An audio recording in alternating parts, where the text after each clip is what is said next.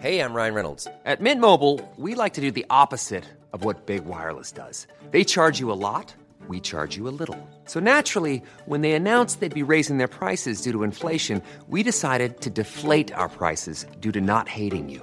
That's right. We're cutting the price of Mint Unlimited from $30 a month to just $15 a month. Give it a try at mintmobile.com slash switch. $45 upfront for three months plus taxes and fees. Promo rate for new customers for limited time. Unlimited more than 40 gigabytes per month. Slows. Full terms at mintmobile.com.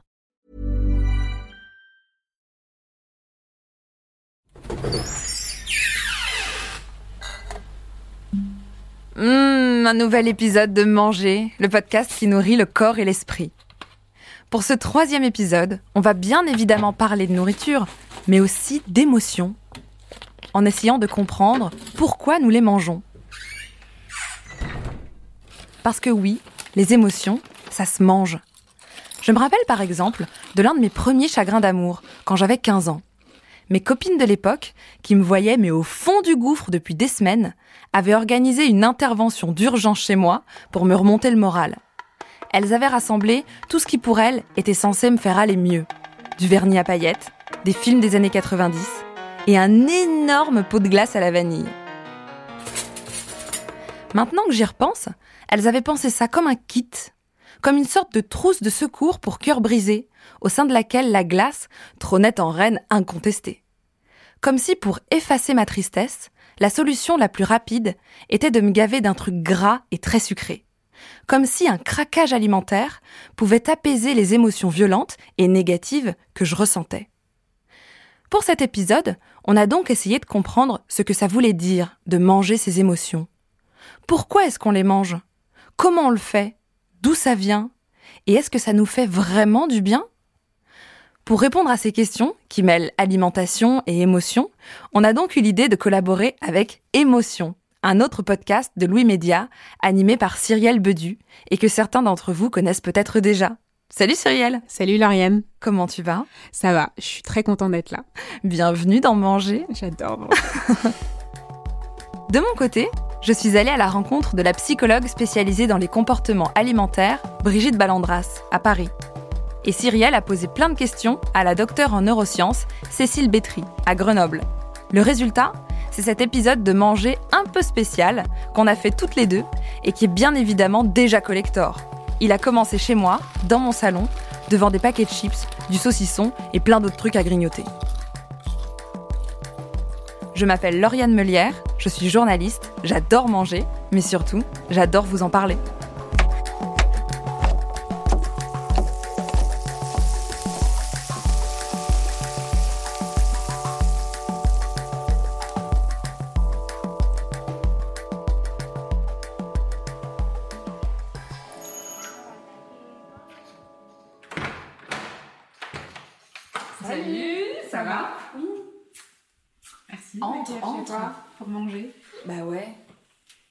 Depuis très très longtemps, mais tu verras, les placards sont absolument pleins. Trop bien.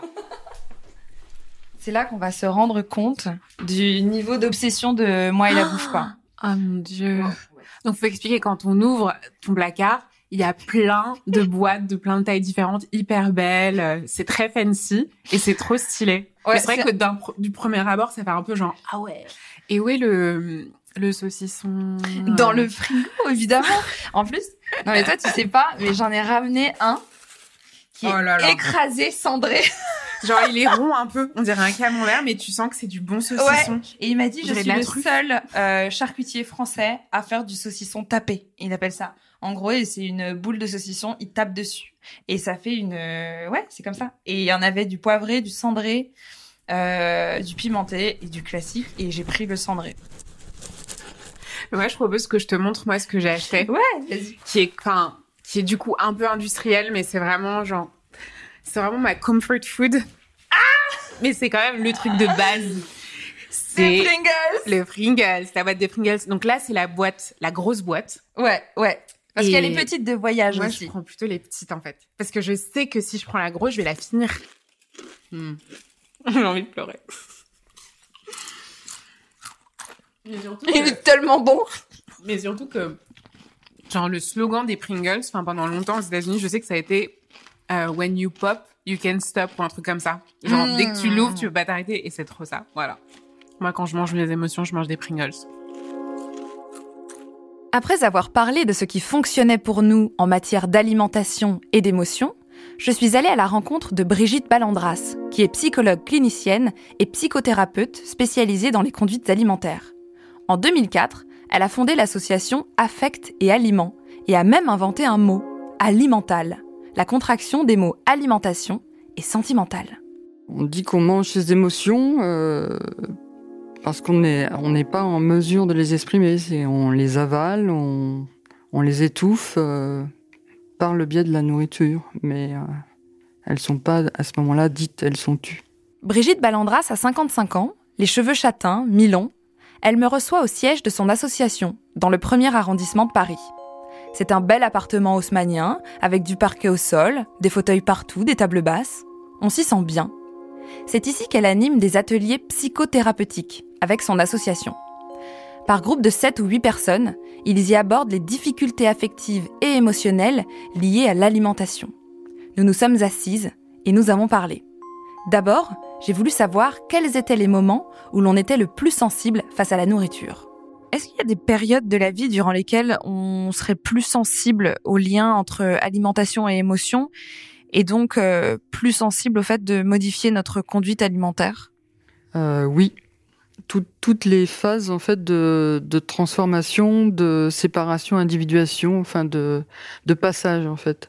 La période de l'adolescence est une période de grande vulnérabilité. La période où on quitte euh, son foyer, une période de- d'individuation, enfin de, la majorité, enfin quand on quitte ses parents. Euh, la période euh, de, les périodes de rencontres amoureuses, euh, les séparations affectives, euh, le mariage éventuellement euh, peut avoir un impact euh, affectif. La grossesse, la période de- où on devient parent, euh, toutes les périodes de transition, la ménopause pour les femmes, c'est aussi une période très importante.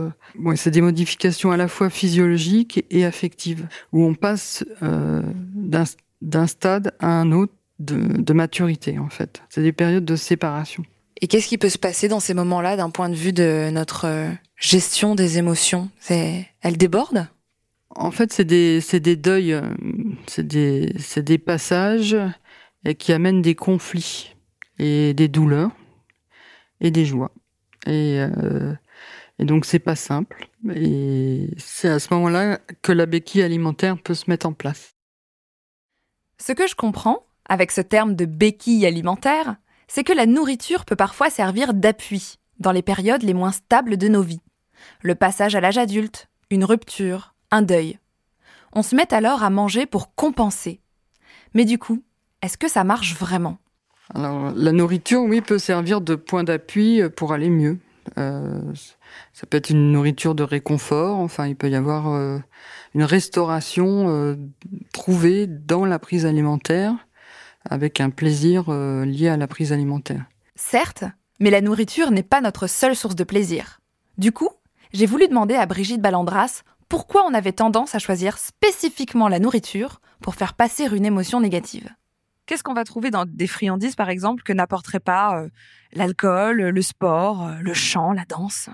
Dans le choix de la nourriture, il, y a une consistance, il y a un toucher en bouche et euh, quand les, capacités de réplétion sont dépassées, il y a cette douleur au niveau des parois abdominales. Et c'est comme une, contenance qui s'exprimerait dans quelque chose de concret euh, que le moi n'a pas les capacités de gérer au niveau émotionnel. Donc c'est comme un ancrage dans le corps euh, d'une sensation et qui permet de prendre appui dessus euh, pour pour aller mieux, on peut dire, pour essayer d'aller mieux. On réalise donc que si on se tourne vers la nourriture quand on a des coups de moins bien, c'est parce que notre estomac est un contenant et que quand il est plein, notre corps et notre esprit ont la sensation de prendre appui, de s'ancrer dans le concret. C'est ce que l'on appelle la sensation de réplétion. On comprend donc mieux pourquoi, quand les émotions nous dépassent, on se jette sur un pot de glace, mais surtout qu'on le termine. Mais on peut basculer aussi dans des conduites euh, qui nous font du mal et qui nous détruisent quand c'est associé à un déplaisir, à une douleur, et quand les, les émotions sont trop fortes et que l'impulsivité alimentaire déborde les capacités de, de contenance. À ce moment-là, la restauration, elle est détruite en fait par cette force destructrice. si on regarde autour de nous, en fait, on mange tous nos émotions à des degrés différents, propres à chacun et fluctuant selon la période de notre vie ou les événements euh, qui la traversent. Quand est-ce qu'on peut dire que c'est sain et euh, quand est-ce qu'on peut dire que c'est de l'ordre de la pathologie?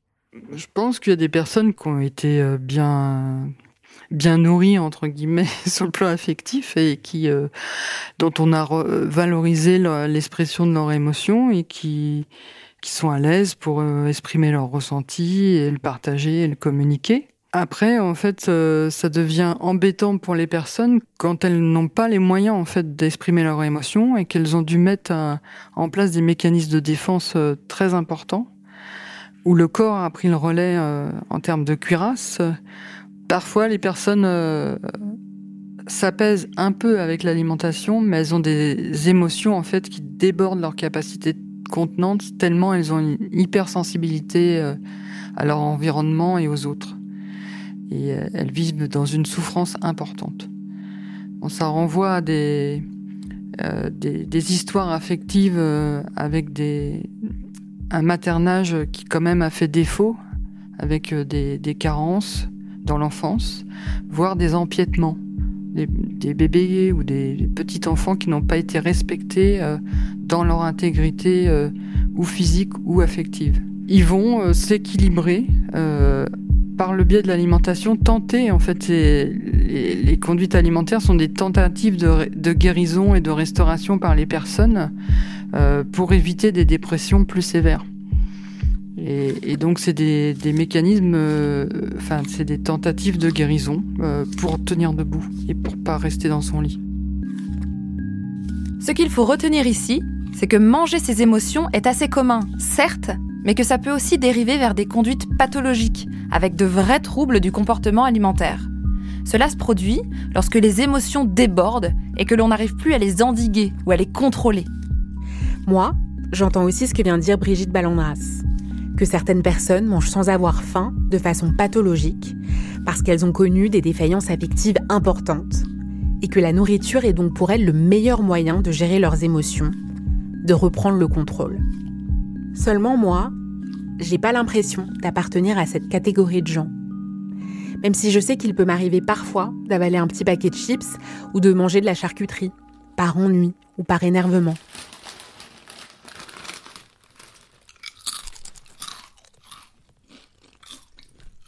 Et est-ce que ça t'arrive Moi, ça m'arrive euh, justement avec ces petits formats de mini saucissons, de petites de petites euh, chips, etc. Genre des fois d'être chez moi, c'est l'hiver. Mhm. Je suis chez moi, j'ai pas faim. Je regarde une série ou genre n'importe quoi, juste je, lis et je me dis j'ai envie de chips. Genre là maintenant, il me faut des chips. je comprends. Mais je sors de chez moi, c'est-à-dire que je m'habille. Tu vois, je suis en pyjama, je suis tranquille. Quelle est la température extérieure? Extérieur zéro, tu vois. Vraiment, tu vois, je suis chez moi, rien ne me il y a rien qui me m'oblige à sortir. Je sors de chez moi et je vais euh, à l'épicerie en bas et je m'achète des chips. mais ah ouais, comme si l'épicier était ton dealer. Ouais. Ah ouais. J'ai tellement honte. J'ai tellement honte. Genre, je suis là, je suis, mais qu'est-ce que tu fais? Genre, ce n'est pas normal. Et surtout, je, je me respecte même pas. J'ai même pas genre un sac pour cacher l'arme du crime et tout. Genre, je me promène dans la rue avec mon petit truc de Pringles et les gens me jugent. Je sais pas. C'est comme si je me flagellais, tu vois. Mais c'est quand t'as des angoisses ou c'est... Euh...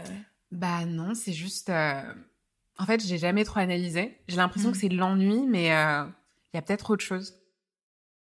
En y pensant, quand j'étais petite, il y avait toujours des trucs gras de ce genre à grignoter à la maison. Ma mère en achetait tout le temps un peu, avec des boissons, au cas où quelqu'un passerait peut-être. J'ai jamais trop su. En tout cas, il y en avait toujours, et je sais que même si j'en mangeais pas tous les jours, des fois, le dimanche, quand je m'ennuyais, j'avalais un de ces trucs. Ça m'arrivait aussi après mes cours de gym, quand j'avais été agacée par ma prof. Mais est-ce qu'à ces moments-là, je mangeais forcément pour combler un vide? Ou est-ce que ça voulait forcément dire que j'étais dans un mal-être profond? Pour le savoir, je suis allée à Grenoble rencontrer Cécile Bétry. Elle est docteure en neurosciences et aussi endocrinologue, spécialisée en nutrition. Elle m'a expliqué pourquoi ça faisait du bien de manger ses émotions. Et elle m'a dit que c'était possible de le faire sans que ce soit pathologique. D'après elle, cette pratique est même présente très tôt dans nos vies. Si on reprend l'histoire euh, de vie d'un être humain, quand il naît, euh, alors certes, il va manger quand il a faim. Le, petit bébé, il va manger quand il a faim. Il va s'arrêter de manger quand il a plus faim. Mais déjà, le fait de nourrir, euh, ça a trait aux émotions. C'est un moment de partage qui va être agréable euh, pour des parents ou des personnes qui vont nourrir euh, le bébé. Et le bébé, il va, dès ces instants-là, va prendre du plaisir parce qu'il y a aussi du lien qui se crée à ce moment-là. Donc finalement, dès le début de notre vie, euh, et le fait de manger euh, a fait appel à des émotions. Et puis au fur et à mesure hein, du temps, quand on grandit, le fait de euh, manger, d'avoir des repas, ça, ça a trait aussi au côté social. Il y a plein de signaux qui vont brouiller notre prise alimentaire et où des émotions, euh, elles vont être là à tout moment. Et, euh, et, bien sûr, il y a aussi toute la dimension euh, familiale. On mange aussi, euh, on a des repas de famille, des plats de la grand-mère, euh, même si c'est peut-être un peu moins vrai aujourd'hui, mais il y a encore des plats qui font appel euh, à des souvenirs très importants. Heureusement qu'on a du plaisir à manger finalement et des gens qui ont plus de plaisir. Moi, j'ai pu en rencontrer parce qu'ils avaient des problèmes de santé qui faisaient qu'il y avait plus de faim, plus d'envie de manger. Du coup, le, le moment du repas, c'était euh, c'était pas du tout un moment agréable. Et c'est très difficile de se nourrir dans ces conditions. Mais euh, quand on voit, par exemple, des pathologies comme l'anorexie mentale, quand on mange pas, il n'y a pas de plaisir, ou il y a même l'inverse, une angoisse à l'idée de manger, ça conduit à des résultats très très compliqués. Donc c'est normal en fait que la nourriture et les émotions soient associées. Et on peut donc aisément comprendre pourquoi, quand on va un peu moins bien, on a tendance à se rassurer en mangeant des aliments qui font pour nous office de doudou. Que ce soit quand on mange un bon plat, qui nous rappelle celui que nous faisaient avec amour nos grands-parents, ou des chips, qui nous remémorent les après-midi passés à regarder des dessins animés dans l'appartement de notre enfance. Mais qu'est-ce qui se passe du coup dans notre cerveau à ces moments-là? Quand on mange ces aliments doudous, qui, il faut se l'avouer, ont souvent en commun d'être particulièrement gras. Pourquoi est-ce que notre cerveau préfère ces aliments au brocoli, par exemple? En fait, il y a des circuits euh, au niveau euh, cérébral hein, qui vont être activés notamment par le sucre et qui vont vraiment avoir un effet euh, anxiolytique. Alors tout le monde ne va pas être sensible de la même façon à l'effet du sucre euh, comme effet anxiolytique, mais il y a des personnes qui se sont construites avec ça et qui ont finalement trouvé ça pour calmer leur anxiété. Et moi, ce que je dis parfois à mes patients, euh, c'est que c'est peut-être pas si mal d'avoir trouvé des sucres calmer son anxiété, parce que euh, peut-être qu'il vaut mieux bah, de temps en temps aller manger quelque chose de sucré plutôt que de se droguer ou d'être vraiment très très malheureux.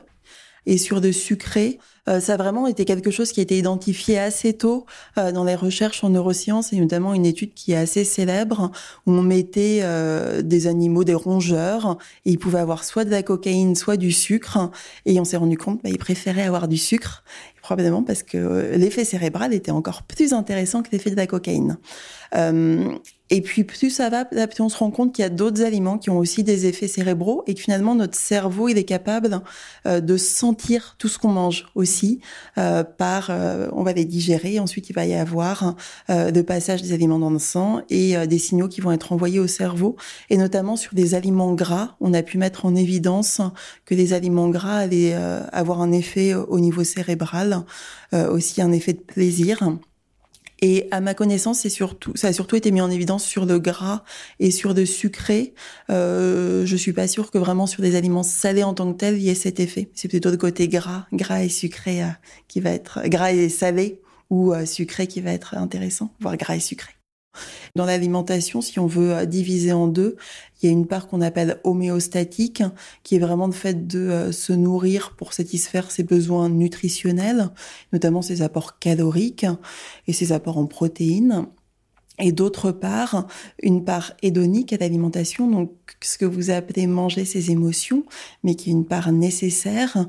Euh, et du coup, dans ce circuit, bah, quand ce circuit se dérégule, euh, et il peut probablement être dérégulé par les aliments gras et sucrés, ça c'est une autre des hypothèses actuelles, c'est de dire que l'épidémie d'obésité, elle a trait au fait qu'aujourd'hui on est euh, finalement très souvent euh, confronté à des aliments avec une densité calorique qui est très très riche, euh, qui n'existait pas auparavant, qui est vraiment quelque chose de très récent.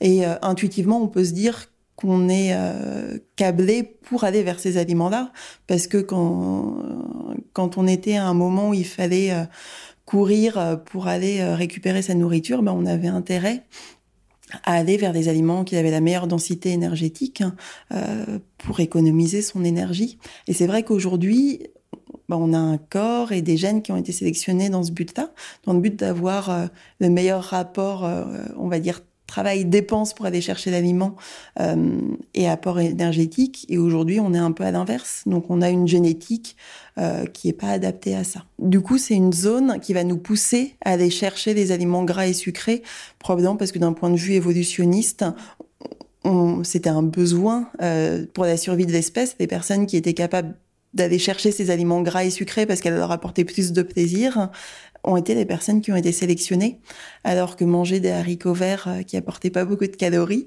d'un point de vue euh, évolutionniste, bah, c'était pas très intéressant parce que euh, ça nécessite beaucoup d'énergie pour, pour des apports caloriques qui sont faibles. Pour garantir notre survie, notre cerveau a donc tendance à nous pousser à manger des aliments plutôt gras, avec un apport énergétique important. Si on mêle à ça l'envie qu'on peut parfois avoir de calmer nos émotions avec des plats qui nous rappellent des moments doux de nos vies, on peut donc tout à fait comprendre pourquoi beaucoup de gens, dont moi, sont souvent tentés de manger leurs émotions. Mais qu'en est-il des autres? Ceux en très bonne santé physique et mentale qui n'ont plus envie de manger quand ils n'ont plus faim, même quand ils sont tristes ou qu'ils s'ennuient. Qui sont ces gens qui ont l'air de ne pas manger leurs émotions?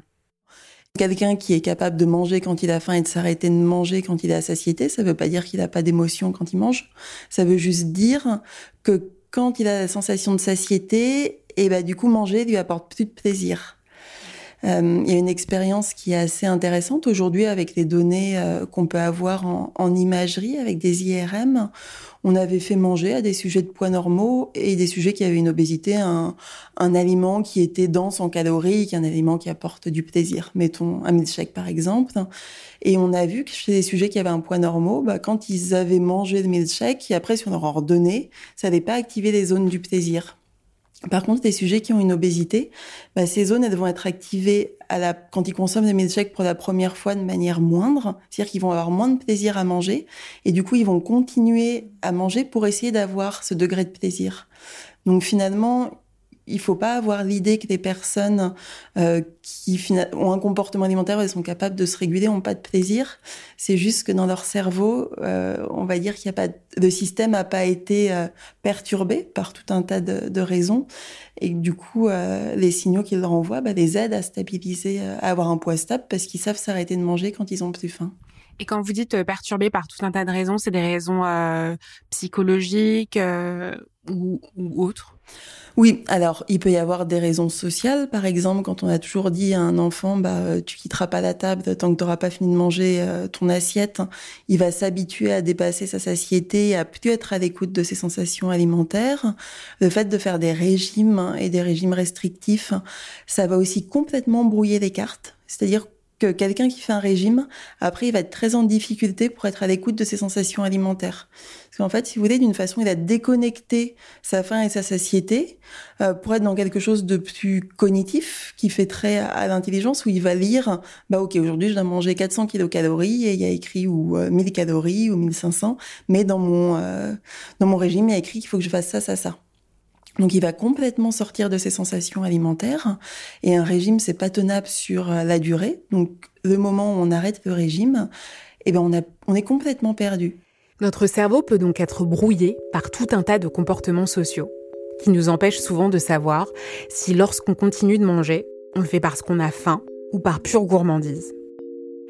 Quoi qu'il en soit, le fait de manger quand on n'a pas faim mène à un profond sentiment de culpabilité. On a mangé plus par envie que par besoin. Et pour de multiples raisons qu'elle va nous expliquer, le docteur Cécile Bétry nous invite pourtant à dédramatiser. C'est pas tant la culpabilité qui va nous faire euh, grossir, mais c'est le fait que quand on est dans la culpabilité, on va beaucoup moins être à l'écoute de sa faim, de sa satiété, et on va avoir tendance à avoir des compulsions alimentaires et après culpabiliser encore plus, donc se restreindre. Quand on se restreint, notre corps, il déteste qu'on se restreigne de manger parce que lui, il a besoin de, de calories et de nutriments en permanence. Donc s'il n'y en a pas, il va envoyer des messages très forts au cerveau pour lui dire non mais là, il va falloir aller chercher de la nourriture. Et du coup, au moment où on va plus pouvoir tenir parce qu'on peut pas tenir sur de la restriction sur le long terme, parce que euh, on meurt si on arrête de manger. Donc il y a des plein de signaux qui sont très très forts au niveau du cerveau euh, pour nous faire manger. Et puis à ce moment-là, on va manger euh, de manière euh, trop importante par rapport à sa faim parce qu'on a été en restriction pendant un moment. Et ça, c'est vraiment et c'est quelque chose qu'on peut voir sur quelques jours où je me restreins et puis je mange trop et puis je me restreins ou à l'échelle d'une vie avec des périodes de régime et puis des régimes des moments où on se remet à manger parce que encore une fois les régimes c'est pas tenable. Ah quand même on se rend donc bien compte ici, avec la docteure en neurosciences Cécile Bétry, que plusieurs mécanismes se mettent en route pour contrer une pulsion alimentaire liée à une émotion. On va d'abord la refouler, donc souffrir, puis craquer et se culpabiliser, donc souffrir. Alors qu'un rapport plus apaisé à nos émotions nous permettrait de grignoter de temps en temps en évitant les restrictions trop extrêmes et donc des craquages trop extrêmes eux aussi.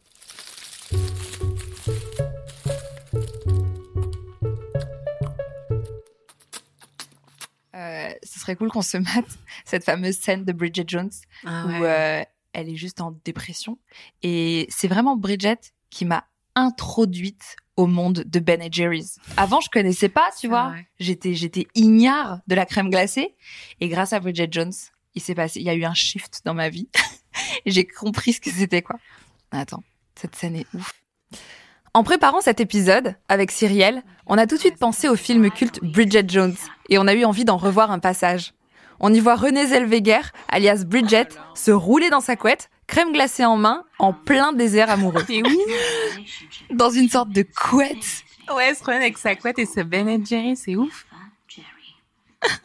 J'avais même pas vu qu'elle avait des Doritos Combo. en plus. Ah Le combo sucré-salé, quoi. on aime. Bon, même si on adore Bridget Jones, les comportements qu'elle adopte dans le film ne sont pas anodins. Ils donnent l'impression que pour aller mieux, la nourriture est un passage incontournable. J'ai donc demandé à la psychologue Brigitte Ballandras si ce type de représentation, très ancrée dans la pop culture, pouvait influencer nos comportements à nous, dans la vraie vie. Et la réponse est oui. Moi qui suis de la génération 90, euh, j'ai pas vu un seul film ou une seule série dans lequel les jeunes femmes, souvent, se consolent en mangeant compulsivement de la glace ou du gâteau au chocolat le jour où elles se font larguer. Est-ce que de voir ce type de représentation, même si elles sont euh, caricaturales, influe ensuite sur notre manière de gérer nos émotions et nos prises alimentaires? Ça a une influence sur les stéréotypes de genre euh, qui sont associés euh, culturellement à nos conduites. Donc oui, ça peut avoir une influence. Ben, en se disant qu'on on peut imiter, euh, que c'est autorisé, euh, que c'est ce qui est attendu. Enfin, je pense que les médias ont une influence euh, sur les comportements. Ce que nous dit Brigitte Ballandras, c'est que non seulement les films, séries, émissions de télé ou articles de presse nous influencent, mais qu'ils ont aussi tendance à genrer nos conduites alimentaires. C'est notamment parce que l'on voit des Bridget Jones s'enfiler des pots de glace en pleurant, qu'en tant que femme, on va être plus tenté de l'imiter, en se disant que c'est socialement autorisé, puisqu'on la voit faire à la télé. Et ça va même plus loin. C'est aussi pour ça qu'on a tendance à croire que les femmes, quand elles craquent, se jettent majoritairement sur tout ce qui est sucré. De la glace, des bonbons, des gâteaux. On voit rarement des films où les femmes dévorent des steaks frites, des carpaccio de bœuf et du fromage. Et quand c'est le cas, il s'agit en général de productions plutôt récentes, souvent féministes, qui cherchent à montrer la réalité, plutôt qu'à idéaliser ce que devrait être une femme. C'est d'ailleurs ce que va me confirmer Brigitte Ballandras. Il y a eu comme une dichotomie entre sucré et salé. euh, On a mis les femmes vers le sucré et les hommes vers le salé, euh, comme si les aliments euh, carnés en fait ou les aliments euh, pimenté, enfin tout ce qui concerne le salé était du côté des hommes et le sucre du côté des femmes. Et du coup, ça va être la première fois que tu. Non, t'as déjà- tu connais un peu. Enfin, t'as déjà vu des. Des bouts, mais je sais pas de- du tout de quoi il s'agit, quoi. Food. Et c'est trop drôle parce que du coup, ça veut dire que les séries et les films, ça marque vraiment nos imaginaires en termes de consommation de mort. nourriture. Et je pense notamment à Friends. Et vraiment, l'image de, de la personne mangeant du salé tout le temps, c'est Joey avec ses pizzas où il mangeait tout le temps, tout le temps. I still love Chandler. Donc là, c'est l'épisode de Thanksgiving, je crois. Okay, also, just so you know, Et Monica, elle a fait la plus grosse dinde. Can monde. eat that, no problem. D'ailleurs, les dindes sont toujours énormes aux États-Unis. this is Chandler's chicken. This is the turkey. Mon Dieu, mais c'est énorme. C'est énorme. Et il la mange en entier. Mais non Il n'a plus faim. Et du coup, là, il va prendre un pantalon spécial élastique pour pouvoir finir. Non Avec une sorte de poche exprès pour la bedaine, quoi. Pour pouvoir manger en entier. No, no, these are my Thanksgiving pants. Et il bouffe tout. C'est un fou. Il y a Brad Pitt dans cet épisode. voilà. Et à la fin, il a encore faim. Euh, depuis longtemps, hein, enfin, il y a des travaux d'historiens sur ces questions. Euh, au niveau des friandises chez les femmes associées aux douceurs de l'enfance et, à la place des femmes dans la société. Après, c'est beaucoup plus compliqué que ça, parce que le, le monde ne se divise pas en deux au niveau des goûts. Euh, on oublie l'acide, la mer, euh, d'autres saveurs, le gras aussi, euh, l'onctuosité du gras, toutes les consistances, le croquant, enfin, donc il y a une complexité du goût et notre bisexualité euh, psychique font qu'on peut être sucré-salé. Et il y a des femmes qui sont plutôt salées, il y a des hommes qui sont plutôt sucrés. voilà, ça dépend de notre expérience alimentaire en fait dans la petite enfance. Les goûts évoluent aussi avec le temps, en fonction de son âge. Euh, et en fonction de ce qu'on mange, on va avoir des seuils de perception euh, différents des saveurs. Donc euh, notre profil, je dirais, gustatif va, va évoluer selon nos expériences gustatives et nos découvertes. Avec ce que dit Brigitte Ballandras, on comprend que les représentations très genrées que l'on voit dans les films, des femmes qui mangent sucré pour faire passer leur chagrin, en gros, sont des caricatures, et qu'il s'agit en réalité d'une vision elle aussi genrée de la société. Et maintenant que j'y pense, je réalise que si l'on a été abreuvé de ce type de représentation dans les années 90 et 2000, c'est aussi parce que c'était le boom des comédies romantiques, dans lesquelles on voyait des femmes, souvent, essayer de gérer tant bien que mal leurs émotions. J'ai donc voulu comprendre pourquoi on faisait si facilement le rapprochement entre les femmes, les émotions et la nourriture. Et selon Brigitte Ballandras, c'est en grande partie influencé par la place que l'on assigne aux femmes dans la société, à savoir la cuisine. Pourquoi est-ce qu'on associe beaucoup plus la nourriture et les émotions aux femmes? Bon, c'est certainement lié à la place euh, des femmes dans la société où souvent on les, ramène à la, maison, euh, autour du foyer, euh, dans, des activités de cuisinière ou de ménagère où le frigo n'est pas loin. Alors que euh, au niveau des, des garçons, en tout cas dans les modes de- d'éducation, il y a plus euh, d'activités sportives qui sont favorisées, et une expression plus vers l'extérieur. euh, de leur agressivité. Donc ça pourrait expliquer une part du retournement de l'agressivité des femmes sur leur propre corps. Je pense que quand même là, le corps des femmes a toujours été associé à un aspect euh, nutritionnel de faire naître un, un autre être à l'intérieur de nous et la place aussi de l'allaitement, euh, des seins, du sein des femmes, de ces- la place du maternage. euh, et euh, avec le, comment devient-on femme, comment devient-on mère. Donc c'est une question fondamentale euh, sur la place du corps des femmes aussi. Donc euh, on peut pas répondre très aussi simplement à cette question.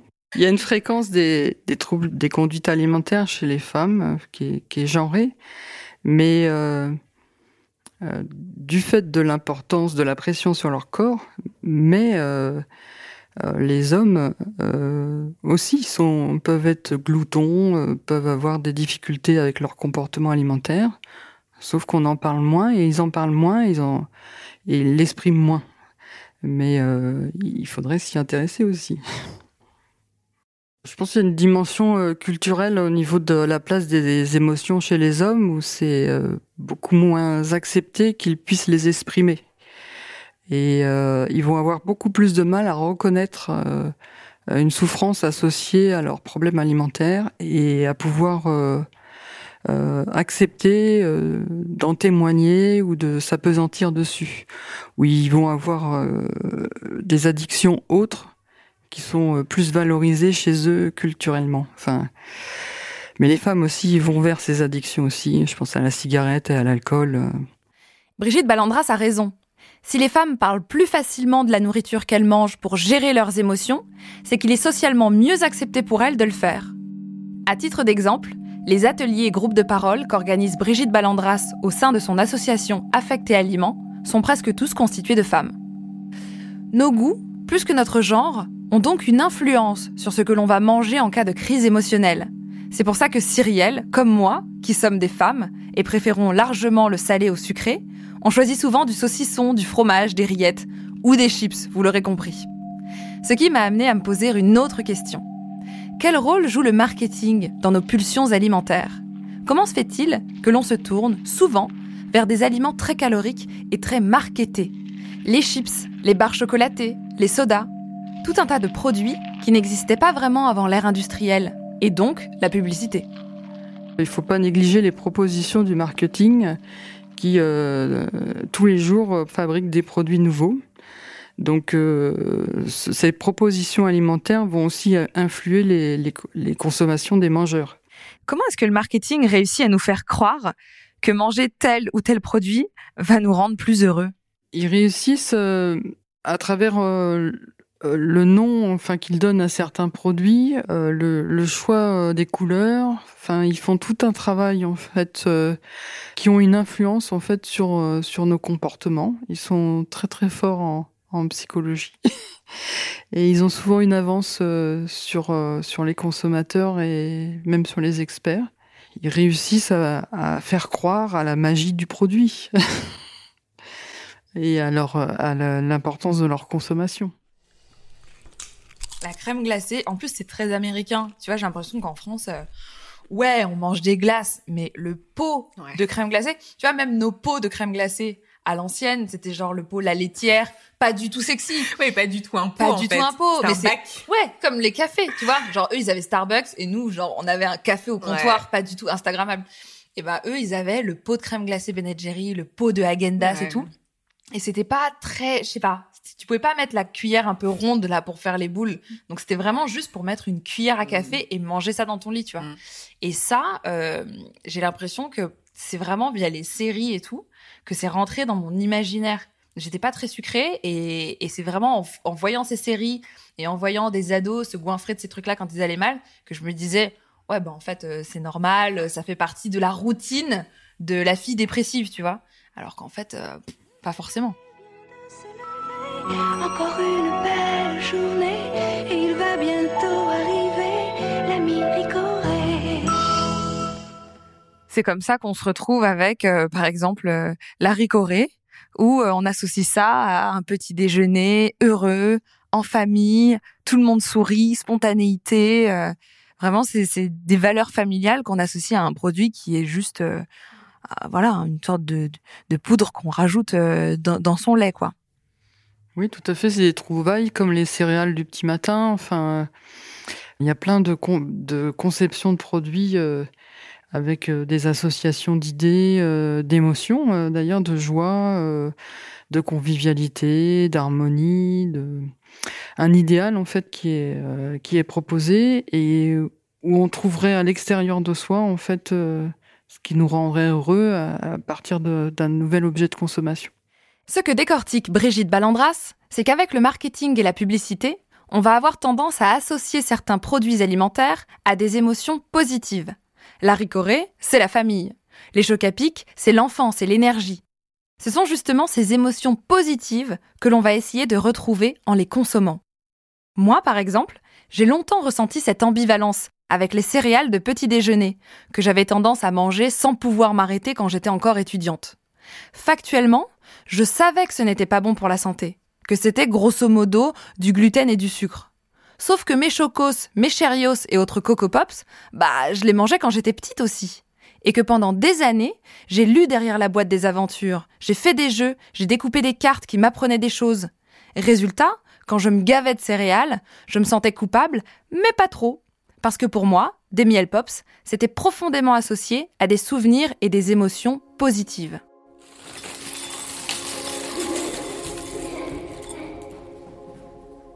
Pour finir, je me suis demandé s'il existait des astuces pour éviter justement que s'établisse cette connexion entre nos émotions et ce qu'on mange. Faut réussir à faire une pause. On perçoit euh, ces sensations corporelles. Et faire une pause, être attentif à soi-même, euh, c'est un travail de longue haleine, d'être une bonne mère pour soi. Une bonne mère pour soi, euh, c'est parfois compliqué. Et donc l'astuce, c'est de respirer un bon coup et de euh, accepter de percevoir euh, une douleur affective. Euh, pour cela, effectivement, il faut qu'elle soit pas trop forte euh, pour pouvoir l'accueillir, ou sinon euh, euh, l'exprimer sur une feuille de papier, euh, euh, téléphoner à une bonne amie, enfin accepter d'accueillir l'émotion. Je pense que quelqu'un qui a un poids stable et qui finalement euh, un certain équilibre comme ça, c'est peut-être pas si problématique. Quelqu'un pour qui c'est un problème parce qu'effectivement il y a une prise de poids continue ou parce qu'il y a un mal-être, parce que euh, voilà, ça engendre un mal-être d'utiliser euh, la nourriture euh, pour euh, calmer des émotions négatives. Euh, ça peut se travailler avec des diététiciennes euh, comportementalistes qui sont formées justement au travail sur les sensations alimentaires. L'idée, c'est de pouvoir mettre des mots. Parce que souvent, quand déjà on est conscient que par moment on mange sans faim, mais on mange pour calmer ses émotions, en général, on a déjà une grosse, euh, une grosse partie euh, du problème qui est réglée. La difficulté, c'est quand on n'a pas encore été capable de mettre des mots dessus. Et euh, là, c'est finalement le médecin. Si quelqu'un nous sollicite pour une prise en charge euh, du poids, nous, ça fait partie de notre interrogatoire d'essayer de comprendre effectivement qu'est-ce qui fait manger les gens. Je sais pas pour toi, Lauriane, mais ce que j'ai entendu dans cet épisode m'a rassurée sur ma tendance à manger mes émotions, que ce soit avec des chips ou avec du saucisson. Bah ouais, je suis assez d'accord. En fait, on n'a pas tellement besoin de culpabiliser. C'est une sorte de soupape euh, ou la fameuse béquille de Brigitte Ballandras. Ça peut aider. En plus, enfin, c'est ce que je me dis, mais si ça influence pas négativement ta santé, bah, pff, y a pas de quoi se priver, quoi. De toute façon, c'est un peu notre cerveau qui contrôle tout, donc. euh. Merci. Ah mais attends, mais Moi, je maintenant que tu m'arrête me pas. dis ça, euh, ça me rappelle quand euh, justement parce que j'ai toujours eu un truc avec le saucisson. Et avant, donc là j'ai un saucisson normal et tout, mais avant je prenais de la saucisse sèche. Tu sais, ça fait une sorte de U. Hmm. Et je me souviens quand j'étais étudiante, euh, je me gavais de hum, saucisson, donc de saucisse sèche en U et de bol de céréales. Et euh, ma limite, c'était de me dire, je mange tout le saucisson que je veux, mais je m'arrête au virage. Et là, tu vois, je, je- je mangeais comme ça, je mangeais, et j'arrivais au virage, je me disais, c'est bon, t'as mangé la moitié d'une saucisse sèche, on se calme. Et tu tenais? Bah, pas toujours. Enfin, le, la notion de virage était assez floue. C'est-à-dire que j'avais pas c'était avant la boucle, au milieu de la Ouais, boucle, ou est-ce que j'ai le droit de manger la boucle, et donc en fait, j'ai mangé les trois quarts, tu vois. Mais tu vois, c'est pour ça que moi, en général, donc là, j'ai la grosse boîte de Pringles, donc spicy, parce Hot and que spicy. la vie, tu vois. Mais d'habitude, je les prends en petits, et tu vois, bon, moi, là, j'ai acheté du truc industriel, mais c'est des petits saucissons, tu vois, des petits paquets, parce que je sais que sinon, C'est mort. c'est mort. Je mange tout, tu vois. Merci, Lauriane, de m'avoir aidé à comprendre ce que voulait dire manger ses émotions. Et merci à toi, Cyrielle, d'avoir fait la lumière sur la place des émotions dans notre alimentation.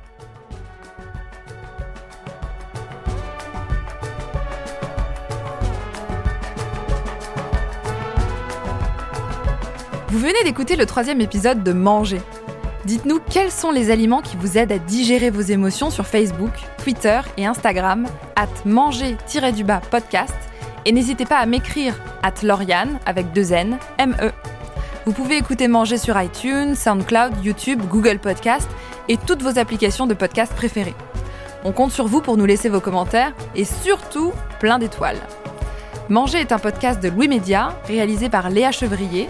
Nicolas Vert a fait la créa sonore. La prise de son et le mix ont été faits par Tristan Mazir et Jean-Baptiste Aubonnet. La musique est de Jean Thévenin.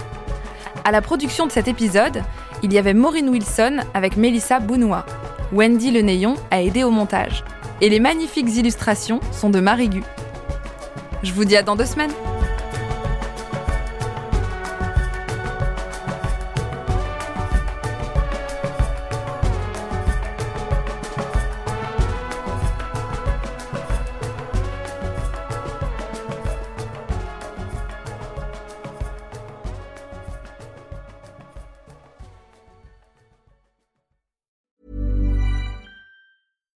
It comes to your finances, you think you've done it all. You've saved, you've researched, and you've invested all that you can. Now it's time to take those investments to the next level by using the brand behind every great investor, Yahoo Finance. As America's number one finance destination, Yahoo Finance has everything you need, whether you're a seasoned trader or just dipping your toes into the market. Join the millions of investors who trust Yahoo Finance to guide them on their financial journey. For comprehensive financial news and analysis, visit yahoofinance.com, the number one financial destination, yahoofinance.com.